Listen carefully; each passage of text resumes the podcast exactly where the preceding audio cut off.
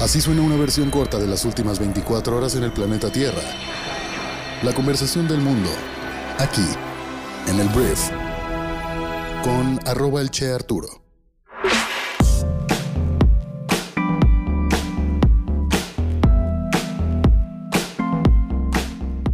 Hola, muy buenos días, bienvenidos a esto que es el Brief para este jueves 2 de septiembre. Yo soy Arturo, soy tu anfitrión y soy uno de los fundadores de Briefy. En este podcast vas a poder escuchar un resumen de las noticias más importantes del día. Te mando un abrazo hasta donde estés, ya sea que estés en la regadera, en el baño, en tu carro, arreglándote que tengas un excelente jueves. Y antes de arrancar, quiero agradecerle a todas las personas que se tomaron el tiempo de mandarme un mensaje de felicitación. Ayer cumplí 30 años, lo cual se dice fácil, pero pues no, no es sencillo. Tengo mucha suerte de estar aquí el día de hoy. Y pues muchas gracias a todas las personas que a pesar de que no nos conocemos en persona, me permiten estar con ustedes cada mañana. Entonces, de todo corazón, gracias, gracias, gracias por todos sus mensajes de cariño. Entonces, vamos a comenzar con esto, que es el brief. Muy bien, vamos a empezar hablando de Andrés Manuel López Obrador. Y bueno, ayer Andrés Manuel López Obrador dio su tercer informe de gobierno. Y lo que voy a hacer aquí es hablarte un poco de qué se dijo y contrastar un poco con lo que tal vez es la realidad o por qué dice lo que dice el presidente de México. Antes de comenzar, quiero decirte que recordemos que Andrés Manuel López Obrador es un político no es ningún Mesías, no es ningún Dios, no es alguien sobrenatural, es un político, es un político mexicano. Y como político mexicano, como político en general, la chamba de que tiene Andrés Manuel es precisamente tener una buena percepción pública, decir aquellas cosas que le convienen. Entonces, esto que te voy a comentar que dijo el día de ayer, si eres una persona que no está a favor de AMLO, te va a hacer enojar o va a intentar hacerte enojar, pero tranquilo, esto es política de esto, de lo que dijo ayer Andrés Manuel, no depende tu vida el día de hoy. Te recomiendo que te alivienes un chorro y nada más te informes para que tú tengas una perspectiva relativamente neutral de lo que está sucediendo. Entonces, ahí te va. El día de ayer Andrés Manuel López Obrador estuvo, la verdad, muy, muy, muy eh, confiado. Estuvo confiado que va a ganar la revocación de mandato del próximo mes de marzo. Presumió récords en materia económica presumió el combate a la corrupción, dijo que se han frenado las privatizaciones, destacó el éxito que ha tenido el plan de vacunación y aseguró que ha cumplido 98 de los 100 compromisos de su administración. Aseguró que a la mitad de su camino, a la mitad de su sexenio, citando su reciente libro, que va a publicar en próximos días, él podría salir por la puerta grande de la presidencia y está satisfecho de lo que se ha logrado en estos dos años y nueve meses. El presidente dijo que es tan importante lo logrado hasta ahora que podría dejar ahora mismo la presidencia sin sentirme mal con mi conciencia. Destacó que solo tiene dos pendientes, los únicos dos compromisos que le faltan según él son descentralizar el gobierno federal y conocer toda la verdad acerca de la desaparición de los jóvenes de Ayotzinapa. López Obrador dijo que nada más le falta, todo lo demás ya se cumplió. López Obrador aseguró que su gobierno paró en seco las privatizaciones en el sector energético y se dejaron de entregar concesiones a particulares, principalmente en minas, agua, hospitales, puertos, vías férreas, playas, reclusorios y obras públicas. Además, López Obrador presumió récords históricos en al menos siete rubros de economía y seguridad. Por supuesto, son los que le convienen, también no te enganches. Obviamente iba a decir estos. Ah, son cosas que en algunos casos ni siquiera dependen del gobierno para que sucedan.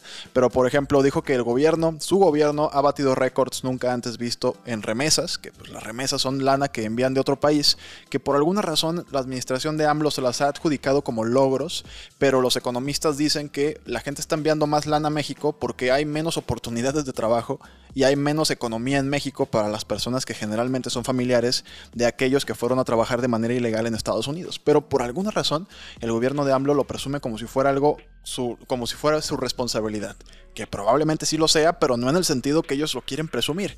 También presumieron que tenemos récords en inversión extranjera, el incremento del salario mínimo, que sí lo ha empujado mucho el gobierno de Andrés Manuel, en la no devaluación del peso, en el no incremento de deuda, en aumento del índice de la Bolsa de Valores y en las reservas del Banco de México.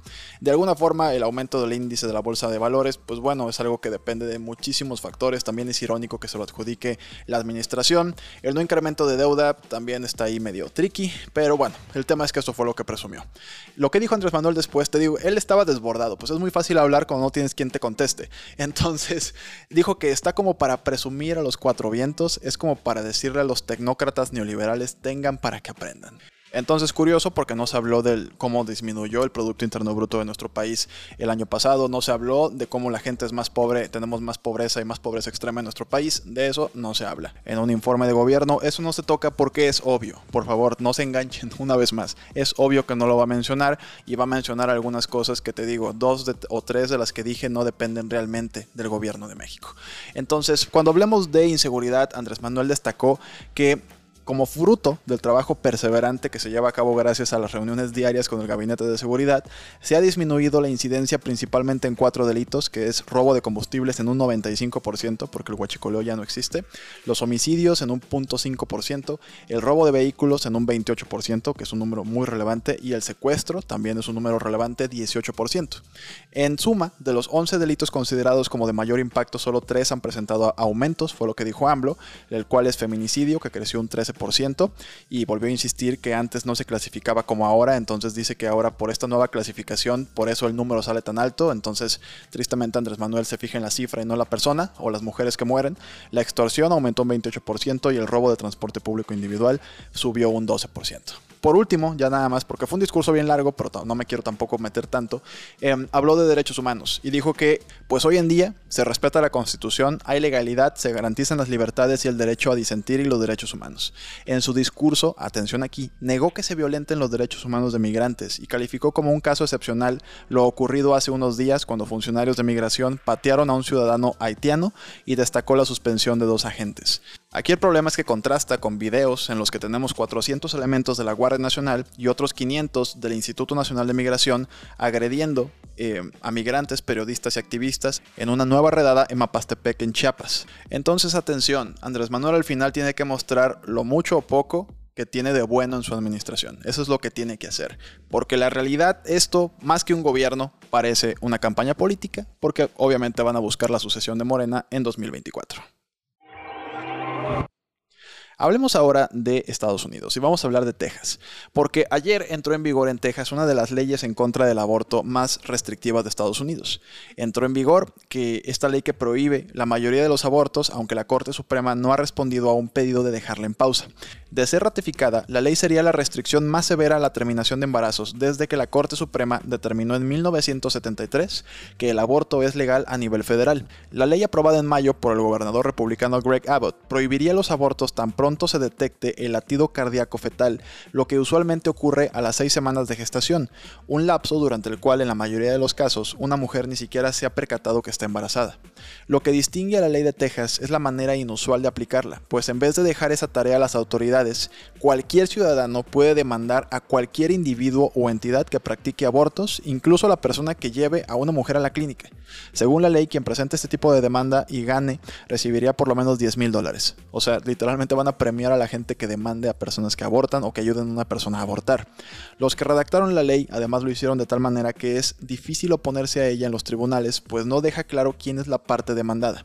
Entonces, al conocerse todo esto, ayer el presidente de Estados Unidos, Joe Biden, cuando se ya entró en vigor esta ley, señaló que defenderá el derecho de las mujeres y acusó que la ley viola descaradamente el derecho constitucional. Ayer hubo muchísima movilización en redes sociales y probablemente continuará el resto de la semana de gente que está presionando para que esta ley pues sea suspendida por la Suprema Corte de Justicia de Estados Unidos, pero por lo pronto pues va a entrar en vigor a partir de ayer.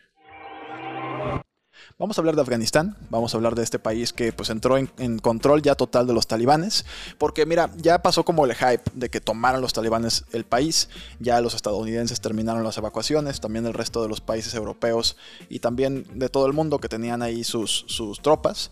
Ahora lo que sigue para los talibanes es que pues tienen que controlar un país que acaban de, de tomar, un país que obviamente con la inestabilidad que acaban de sufrir, pues lo último que tienen es estabilidad económica.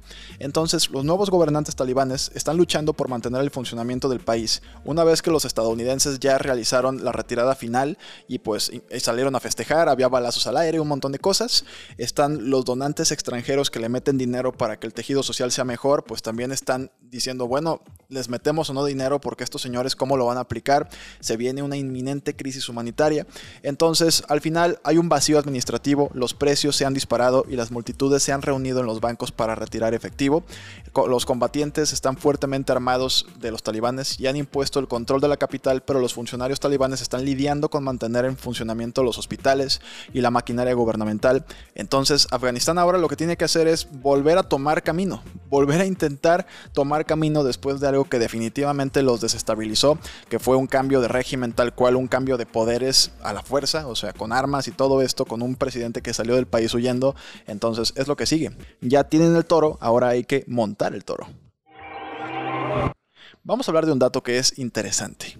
Fíjate que la ONU el día de ayer sacó un estudio que habla de que los desastres climáticos se han vuelto mucho más frecuentes en las últimas décadas. Lo hemos visto, ¿no? O sea, hemos visto cómo cada vez hay más huracanes, son más fuertes, hay más sequías, hay más incendios.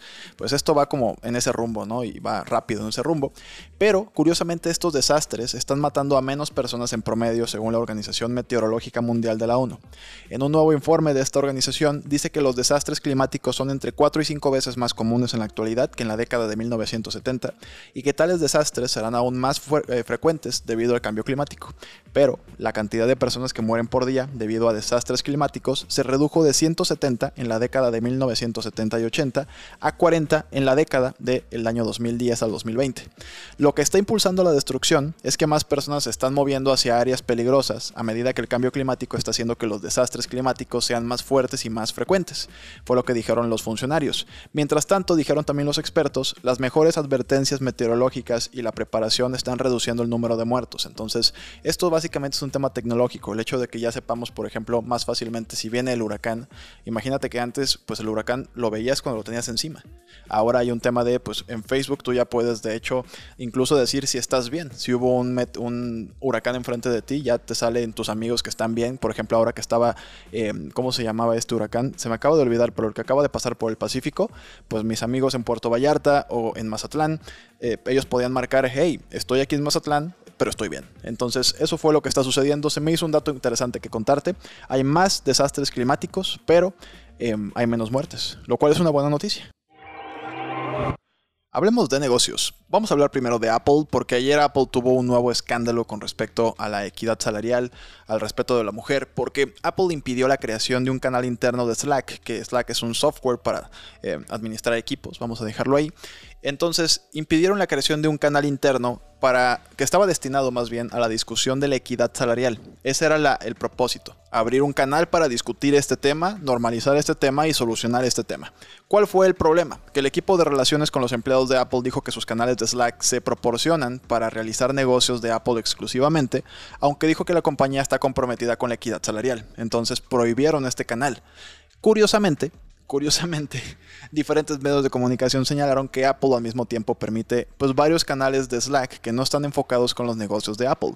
Hay canales que son, se llaman perros divertidos, gatos divertidos, chistes de papá, los famosos dad jokes, pero curiosamente pues no dejaron que las personas hicieran pues un, un canal de Slack para hablar de un problema bastante tangible, bastante real y bastante urgente que es la equidad salarial. Entonces Apple, ahí te va esa bombita. Y bueno, Telegram, vamos a hablar ahora de Telegram, que es esta plataforma, es como un WhatsApp, pero más ¿cómo se le puede llamar? Pues es un WhatsApp, es una plataforma de mensajería que igual y si eres una persona que trabaja en Telegram me vas a mentar la madre por haberlo comparado con WhatsApp, porque pues Telegram se dice mejor que, que, WhatsApp. El tema es que es una plataforma que se usa mucho entre políticos, está como, tiene la fama de que es más seguro que, que WhatsApp. Telegram. Entonces, bueno, el tema es que esta plataforma pues continúa mutando o más bien evolucionando hacia algo mucho más grande que una plataforma de mensajería instantánea. Aunque tardaron mucho tiempo en implementar las videollamadas grupales, ahora han dado un paso más y es posible realizar streaming o transmisiones en directo para una audiencia ilimitada, como un Twitch o como un YouTube en streaming o como un live de Instagram, pero desde la app de Telegram. Hasta ahora, Telegram estaba probando la herramienta de hacer streaming con un límite máximo de hasta mil usuarios como audiencia, sin embargo, han habilitado la posibilidad de realizar streaming para un número ilimitado de personas. Miles pueden unirse a tu stream, el cual puedes hacer solo o en videollamada con otros.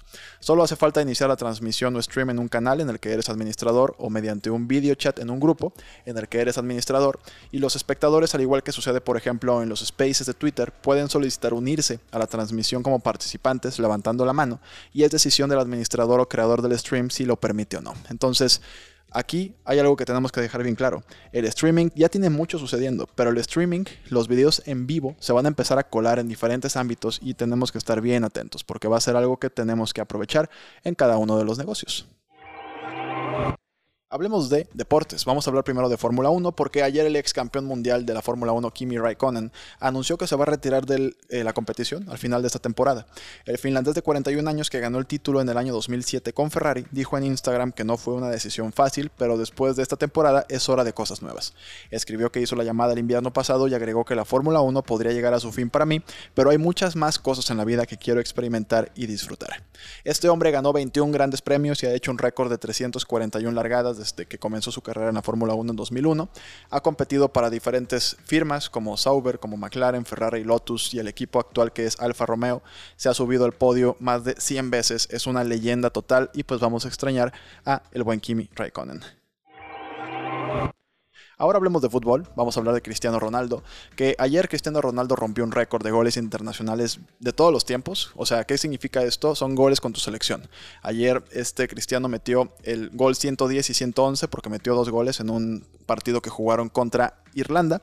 La verdad, pues bueno, ¿qué te puedo decir? Es un jugador increíblemente capaz, es uno de los mejores de la historia. Tú tal vez pienses que es el mejor de toda la historia, o igual y te vale madre esta discusión, pero el punto es que ayer Ronaldo rompe el récord de goles internacionales masculinos de todos los tiempos, que tenía un iraní llamado Ali Daei, que tenía 109 goles internacionales, y ayer pues ya oficialmente lo tiene el bicho, Cristiano Ronaldo.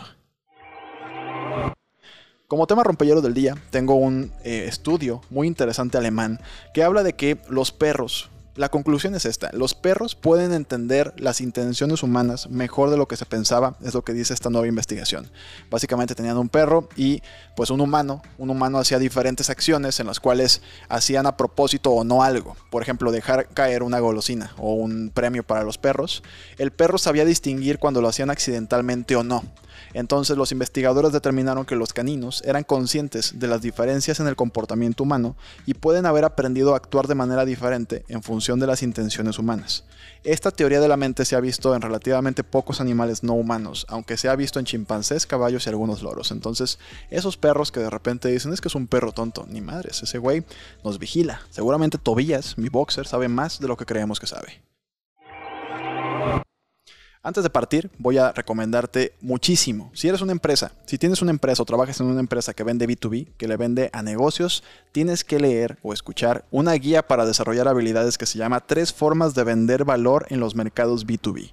Es una verdadera joya, es una verdadera joya que escribieron tres profesores de una universidad finlandesa. Tienes que ir a escuchar o leer este artículo. Está un poquito largo, pero vale toda la pena. Vas a entender tres maneras, tres enfoques con los cuales puedes dejar de lado el hecho de vender productos para vender valor según tu contexto y según a quién le quieras vender. Entonces te lo recomiendo mucho. Si todavía no tienes Briefy, te recomiendo que entres a briefy.com y te suscribas. Y los primeros 30 días son gratis para que la pruebes, porque no te vamos a cobrar por algo que no has probado, no conoces. Entonces prueba la plataforma, si te gusta te la quedas, pero tienes que ir a leer o escuchar este artículo. Entonces, por lo pronto te agradezco que estés aquí. Gracias por haberme escuchado el día de hoy, por compartir este programa y nos escuchamos el día de mañana, viernes, en la siguiente edición de esto que es el brief. Yo soy Arturo. Adiós.